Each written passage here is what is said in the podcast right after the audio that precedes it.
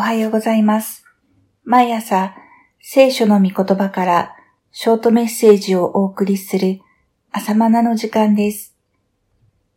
今日の御言葉は、コリント人への第二の手紙、第4章10節の御言葉です。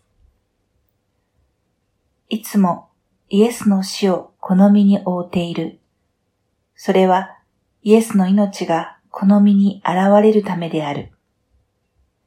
先の第三章では、神の御言葉が私たちの霊魂に精霊によって書き記されていることを見ました。その御言葉は、キリストの姿を私の中に再現するようにして、栄光から栄光へと変えてくださいます。神の御言葉という霊的脚本は、私たちがイエス・キリストと同じ歩みをたどり、同じ姿に変えられるように導くのです。イエスと同じように、地上では十字架を追ってしもべとなって歩みます。そしてイエスと同じように復活します。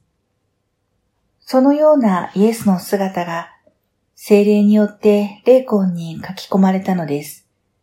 言い換えれば、イエスの命が埋め込まれたのです。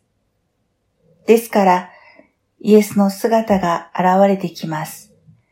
イエスのご性質やご人格が現れてきます。それはちょうど土の器に宝を持っているようなものです。4章7節この土の器は土の塵で作られた肉体ですから、壊れやすく、疲れやすく、弱さがあります。この肉体だけを見ていると希望を失ってしまいます。人生は儚いものだと考えてしまいます。虚しさで押しつぶされそうです。しかし、そんな土の器に宝を持っているので落胆しません。勇気を失いません。その宝とは、巫女イエスの命です。この肉体は、神の見前に謙遜になる機会です。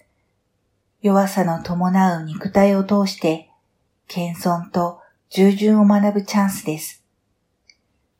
神の御子、イエス様でさえも、肉体をとってこの世に来られ、神と等しくあることに固守なさらずに死に至るまで謙遜になられました。ましてや、私たちはなおさらです。人が肉体のある存在としてこの地上に置かれたのは、しばらくの間、見つかいたちよりも低いものとすることによって、謙遜を学ばせ、御子イエス・キリストのような栄光の姿に仕上げるためです。ですから、肉体という弱さの中にあっても落胆しません。土の器である外なる人に目を注ぐのではなく、内なる人に目を注ぐなら、そこにはイエス様の見姿が隠されているからです。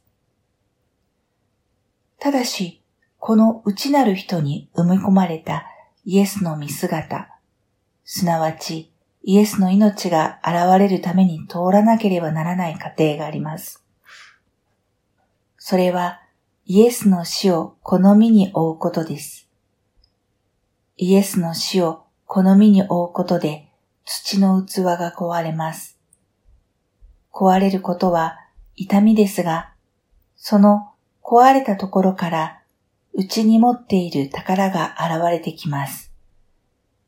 キリストの愛、許し、清さ、恵みなどの栄光が木漏れ日のように輝き出てきます。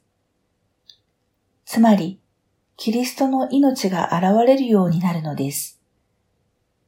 だから、外なる人が日々衰えても私たちは落胆しないのです。イエスの死を身に負うとは二つの死を意味します。第一は肉の思いの死です。自分中心の考え方の死です。肉に属する考えとか、世俗の考え方が死んでいきます。神は様々な試練の中を通過させることによって、私たちの肉の心を死に追いやられます。死ぬことは辛いことです。悲しみが伴います。コリント教会の人々は、パウロの厳しい処置を通して悲しみましたが、それは彼らの肉の思いが死ぬために通過しなければならないイエスの死でした。でも、感謝すべきことは、肉の思いが死ぬことで、イエスにある新しい心の領域が広がります。こうして死を通してイエス様の命が現れます。第二の死は肉体の死です。最終的にはこの肉体が死ぬことによってその中に隠されていたイエス様の命が完全に現れてきます。霊の体を受ける復活の時です。こうして肉の心とか肉の体という外なる人は死んで内に隠されていたイエスの命が完全に現れるようになります。だから、外なる人が滅びても落胆しません。勇気を失いません。イエスの死を好みに追うことで、イエスの命が表されます。イエスにある死は死で終わりません。必ずイエスにある復活へとつながっています。こうしてイエスの命の輝きが現れるのです。